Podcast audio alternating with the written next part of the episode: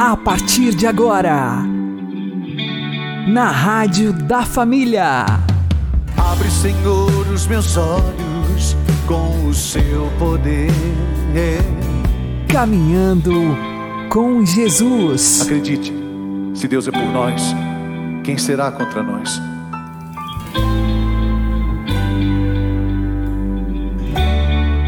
A paz esteja com você, meu querido irmão e minha querida irmã. Eu sou João Cláudio e este é o programa Caminhando com Jesus. E vamos caminhar com Jesus em nome do Pai, do Filho e do Espírito Santo. Amém. Inspirai, ó Senhor, as nossas ações e ajudai-nos a realizá-las, para que em vós comece e para vós termine tudo aquilo que fizermos por Cristo Senhor nosso. Amém. Santíssima Virgem Maria, Mãe de Deus, rogai por nós. Castíssimo São José, patrono da Igreja, rogai por nós. Temos que parar de enxergar as pessoas com as lentes do encardido e passar a enxergá-las com os olhos de Deus. Vamos aprender com o Padre Léo. Agora, não procura que a lupa do encardido, porque ela tem dois defeitos. Ela reduz o campo da visão e apaga toda a luz em volta. Então você sai feito homem andando na escuridão, dando peitada em tudo quanto é coisa e não vai enxergar. Se você quiser essa lupa do encardido, você não vai enxergar, você só vai enxergar defeito. Por isso é preciso abrir o coração. Não se conformar com esse. Meu Deus, será que eu estou enxergando assim? Eu reduzi o meu ângulo de visão. Meu Deus, porque será que eu, eu, tô, eu gostava tanto daquela menina, eu gostava tanto daquele rapaz, eu gostava tanto daquele colega de comunidade, eu gostava tanto daquele namorado da minha filha, eu gostava tanto daquele padre. E por que que de repente, padre, eu não sei, padre, foi de uma hora para outra, eu não sei por que, eu passei a ter uma antipatia da pessoa, eu só vejo defeito. Por que eu só vejo defeito? Porque houve um momento em que eu mudei de óculos. Eu passei a enxergar com o óculos do encardido. Sabe aqueles óculos que usa torneiro mecânico, fresador, quando vai trabalhar no, no, no esmeril, que é tapado do lado? O encardido tem aquele que tapa aqui e aquilo lá é para proteger. O encardido também é, diz que é para proteger. E ele começa, é verdade. É verdade que seu marido tem esse defeito. É verdade que já tiveram muitos homens e muitas mulheres que acabaram se prostituindo. É verdade que tem muito padre, muita freira que não consegue viver a castidade. Mas digo a você, sofre muito. Sofre muito. Quando não Eu posso hoje afirmar a você o seguinte: sofre-se muito mais quando não se consegue viver do que quando vive. O marido também. Sofre-se muito mais um marido e uma mulher que não consegue viver a castidade conjugal do que aquele que consegue viver. Porque aquele que consegue viver fez uma opção por um. E quando se fez uma opção por um, acabou.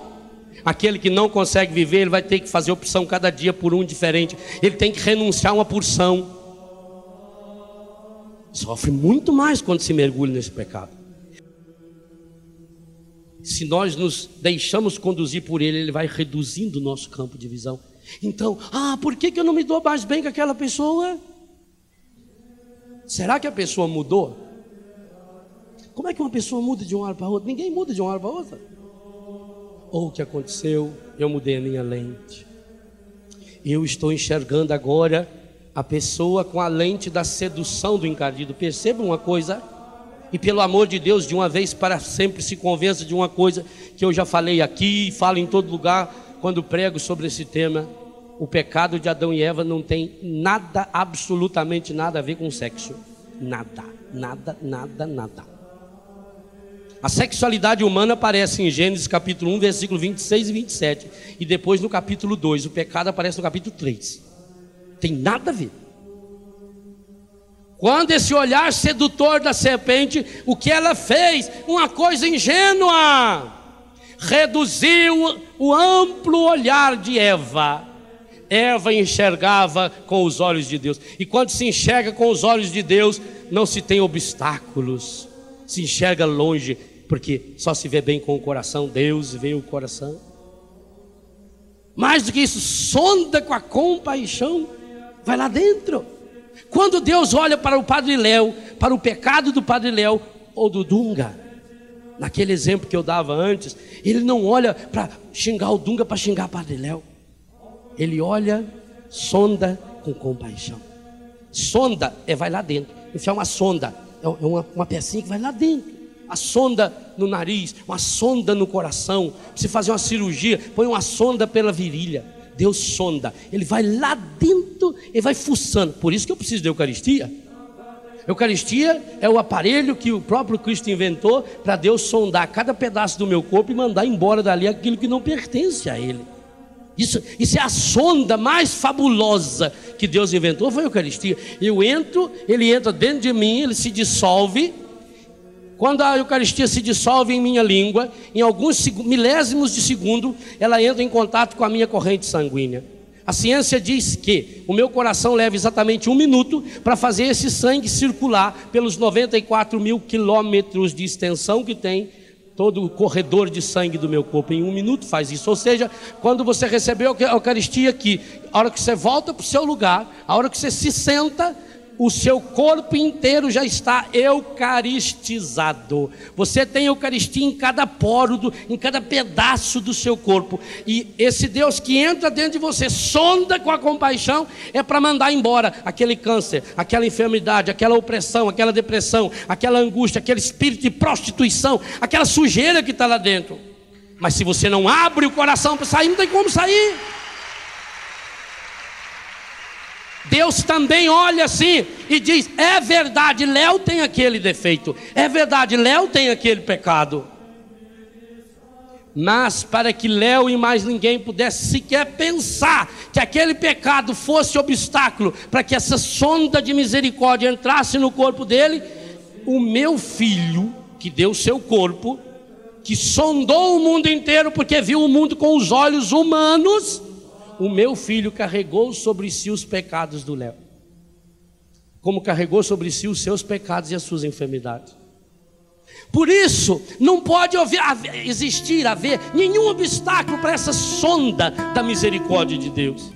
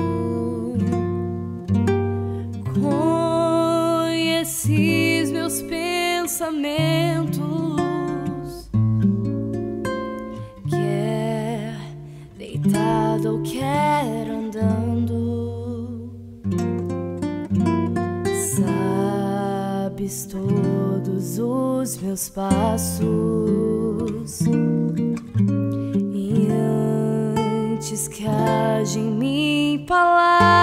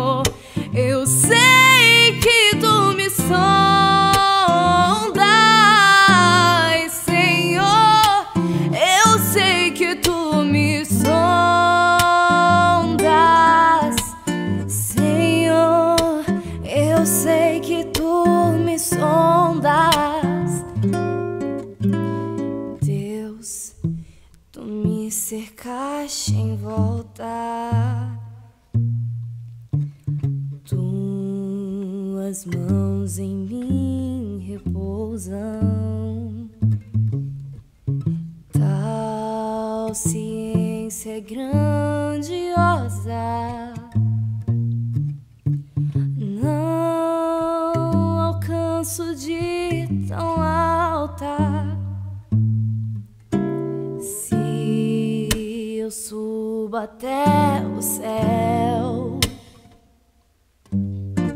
sei que ali também te encontro.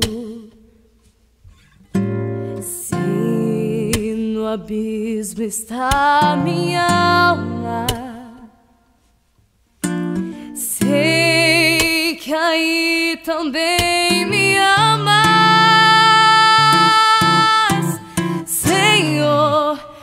Eu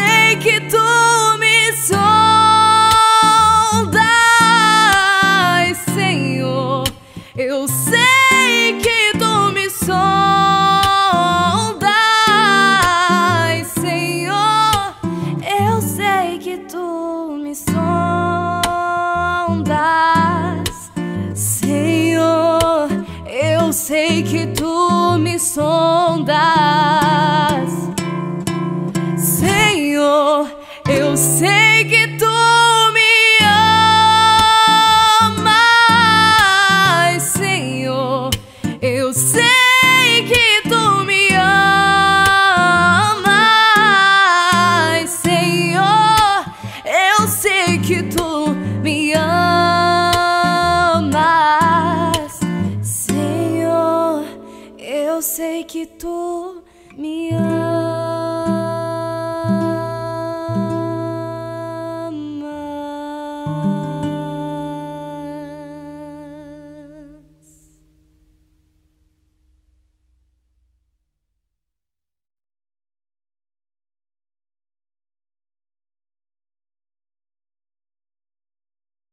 Caminhando com Jesus e o Evangelho do Dia. O Senhor esteja convosco, Ele está no meio de nós. Anúncio do Evangelho de Jesus Cristo segundo São João. Glória a vós, Senhor. Naquele tempo, disse Jesus a seus discípulos: Não se perturbe o vosso coração. Tendes fé em Deus, tende fé em mim também. Na casa de meu pai há muitas moradas. Se assim não fosse, eu vos teria dito: Vou preparar um lugar para vós, e quando eu tiver ido preparar-vos um lugar, voltarei e vos levarei comigo, a fim de que onde eu estiver, estejais também vós. E para onde eu vou, vós conheceis o caminho. Tomé disse a Jesus: Senhor, nós não sabemos para onde vais. Como podemos conhecer o caminho? Jesus respondeu: Eu sou o caminho, a verdade e a vida. Ninguém vai ao Pai senão por mim. Palavra da salvação.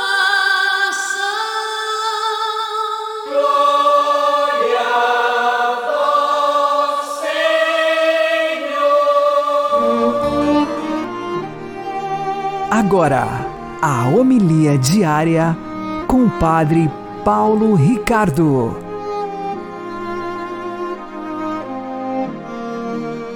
Meus queridos irmãos e irmãs, nós estamos na última ceia, no cenáculo, recolhidos na intimidade com os apóstolos e Jesus. E Jesus já anunciou uma série de realidades bastante perturbadoras para os seus apóstolos. Ele anunciou que ele vai partir, ele anunciou que Judas irá traí-lo, ele anunciou que Pedro irá negá-lo. E com tudo isso, os discípulos ficam agitados. E Jesus diz então: Não se perturbe o vosso coração. Mas é estranho que Jesus peça dos apóstolos aquilo que ele não fez. Por quê? Porque no capítulo anterior, no versículo 21, quando Jesus vai anunciar a traição de Judas, O Evangelho diz: Jesus ficou perturbado no espírito. Ora, se Jesus ficou perturbado no espírito, como é que agora ele diz para os seus apóstolos: não se perturbe o vosso coração? É porque existem duas formas do coração ficar perturbado. Uma coisa é quando eu, que tenho fé em Deus, confiança nele, que vejo que verdadeiramente Deus triunfa sobre o mal, olho para a minha história, para a história que está que eu estou vivendo e vejo que o mal está triunfando. Veja, meu coração está enraizado em Deus. Há uma fé profunda em Deus que sabe que Deus irá triunfar. E eu fico triste de ver né, Deus sendo ofendido. Eu fico triste de ver aquela desordem, de ver aquela maldade. Mas esta perturbação ela é sadia. Por quê? Porque a pessoa tem raiz, tem raiz de fé em Deus. Então, é mais ou menos como uma árvore profundamente enraizada que, diante do vento e das intempéries, né, a gente vê que as folhas estão agitadas, mas a árvore não irá cair. Outra coisa é quando nós não temos a raiz da fé. E sem esta raiz em Deus, nós somos levados pela tempestade. Ou seja, quando o vento não somente agita a nossa árvore, mas a arranca do chão e então nós perdemos toda a solidez. Aí trata-se realmente de uma agitação pecaminosa, de pessoas que se agitam e perdem o prumo. É por isso que, para resolver esta situação, Jesus pede aos seus apóstolos fé. Credes em Deus? crede também em mim. É uma fé que nós devemos dar a Jesus idêntica à fé que nós damos a Deus, porque Ele é Deus que se fez homem. Ora, Jesus irá passar todas essas tribulações, mas nós somos chamados a crer profundamente na sua identidade divina, a crer profundamente que Ele vencerá tudo isto. Ele é vitorioso sobre tudo isto e nos dará um dia uma participação da sua glória no céu. Jesus promete e diz que na casa do meu Pai existem muitas moradas. É interessante como a nossa fé na ressurreição de Jesus, na sua vitória sobre a morte, a nossa fé no céu, em saber que existe um lugar para mim junto de Deus, tudo isso é capaz de fazer com que o meu coração tenha raízes profundas e as agitações da vida não chegam a atingir a profundidade da alma e a profundidade do coração. Em resumo, nós podemos dizer que os santos sofrem, sim, sofrem, mas sofrem de uma forma diferente das outras pessoas. Enquanto as pessoas que não têm fé é, são arrastadas pelos eventos e pelos acontecimentos, são como que destruídas e devastadas pela maldade, o santo sofre, porque ele é humano. Ele fica assim agitado, mas ele não perde a raiz, porque ele sabe, sabe que Deus irá vencer e a nós que permanecemos com Ele, Ele dará também a vitória. Existe um lugar para mim no céu por isso vale a pena passar pelos dramas desta vida, sabendo que um dia triunfaremos e seremos felizes com Jesus, o vitorioso sobre a morte. Deus abençoe você. Em nome do Pai, do Filho e do Espírito Santo. Amém.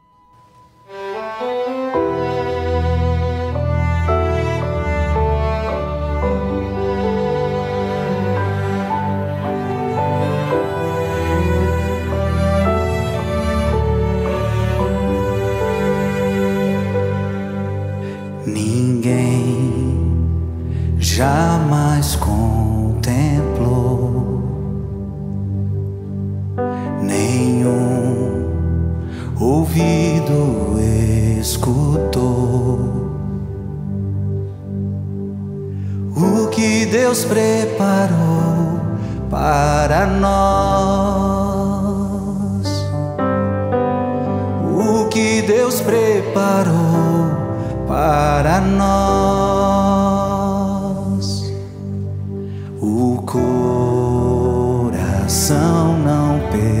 Percebeu. Ninguém jamais pôde medir. o que Deus preparou para nós.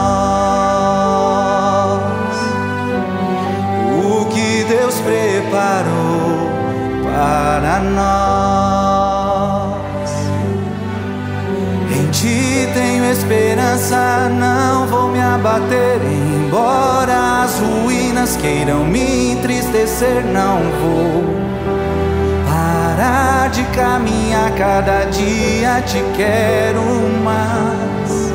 Pois a tribulação não tem comparação com a glória que me espera na ressurreição, eu sei. Vou esperar, vou encontrar tua glória.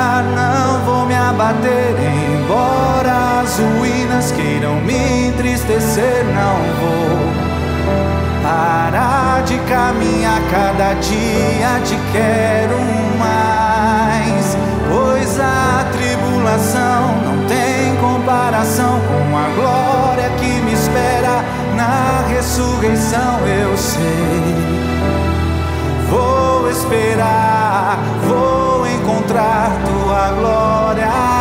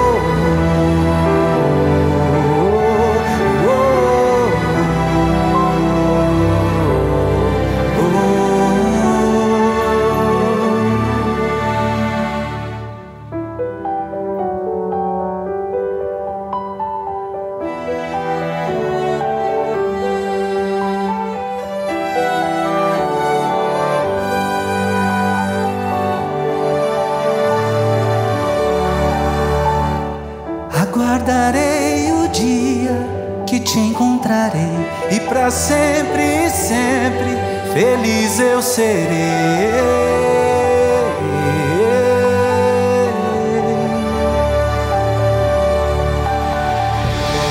Aguardarei o dia que te encontrarei e para sempre e sempre feliz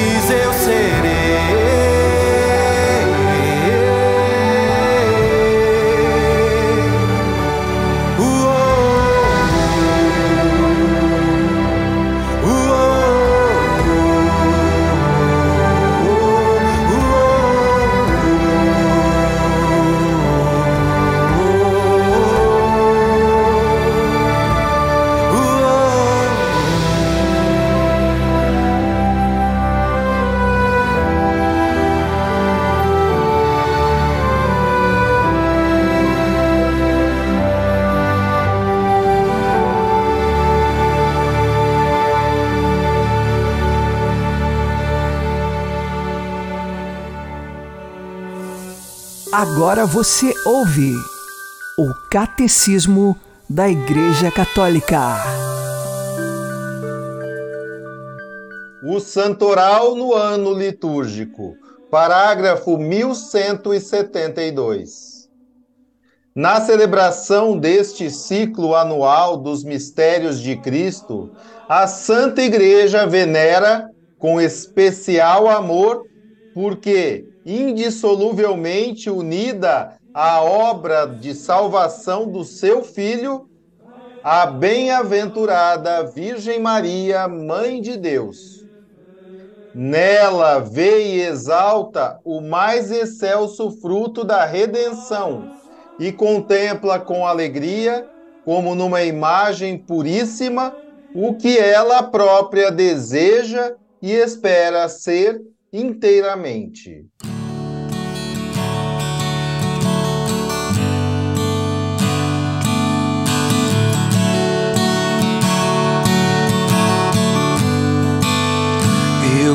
Consagro a ti, Mãe de Deus e minha. Eu me consagro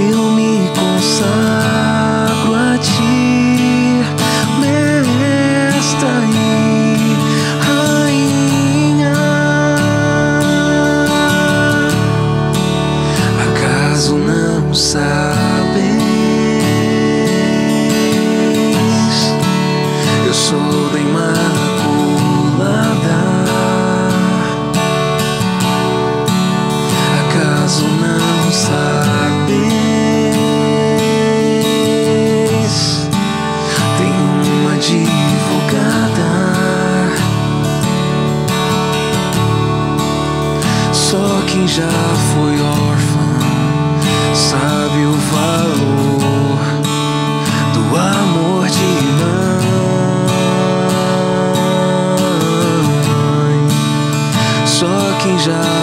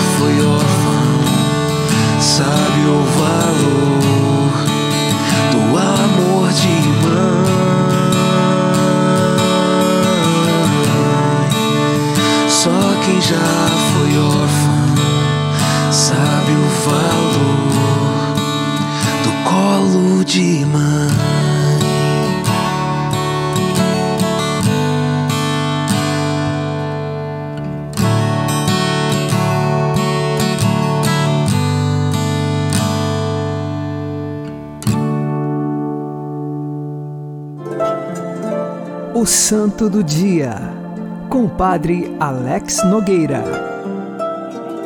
No dia 5 de maio, nós celebramos Santo Ângelo. Ele nasceu no ano de 1185 em Jerusalém.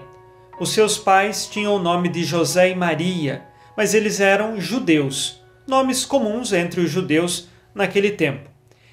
Assim, Ângelo também era judeu, mas ele teve uma visão de Nossa Senhora dizendo que nasceria um irmão. Mas os seus pais já eram de idade avançada. Quando ele contou essa história aos pais, os pais, é claro, não acreditaram. Só que, semanas depois, de fato se descobriu que a sua mãe estava grávida. E a partir deste fato milagroso, seus pais passaram a acreditar em Jesus, se batizaram e também batizaram o filho Ângelo. Ele, aos 18 anos, ingressou junto à Ordem do Carmo, os Carmelitas, e pôde então ser ordenado sacerdote e foi um dos carmelitas que viajou até Roma para pedir ao Papa da época que fosse aprovada a Ordem do Carmo.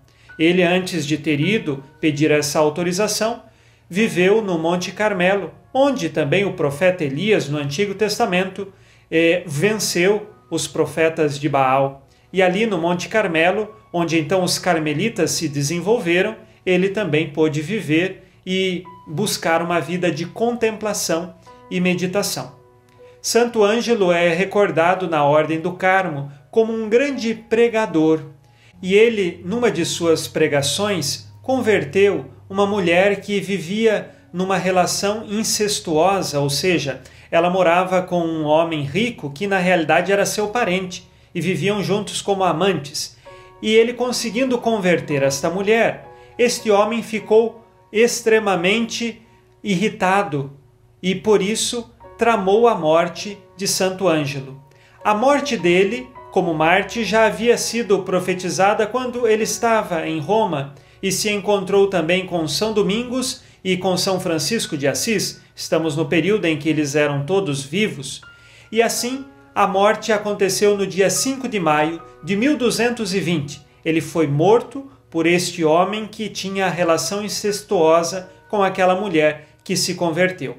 Mas é claro, as conversões que aconteceram não foi exclusivamente daquela mulher. Muitas outras pessoas se convertiam com suas pregações. Ele tinha o dom dos milagres e também da profecia.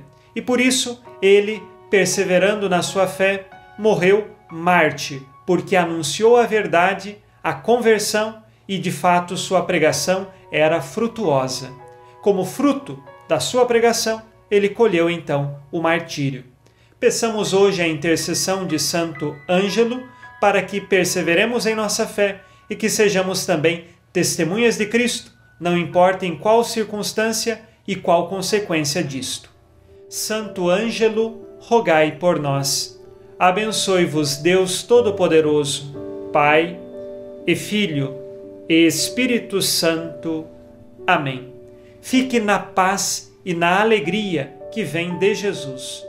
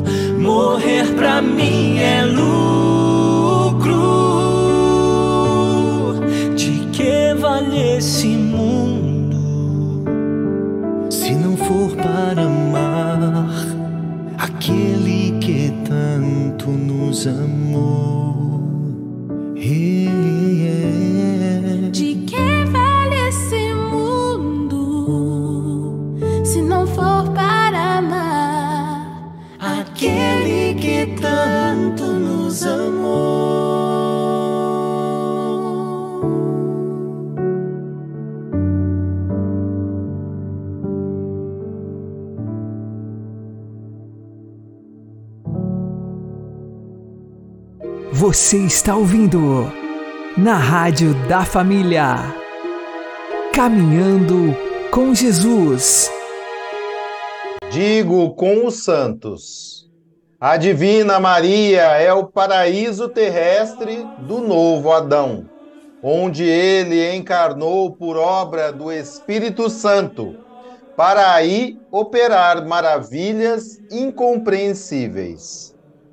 É o grande, o divino mundo de Deus, onde há belezas e tesouros inefáveis. Que grandes e misteriosas coisas fez o Deus onipotente nesta admirável criatura.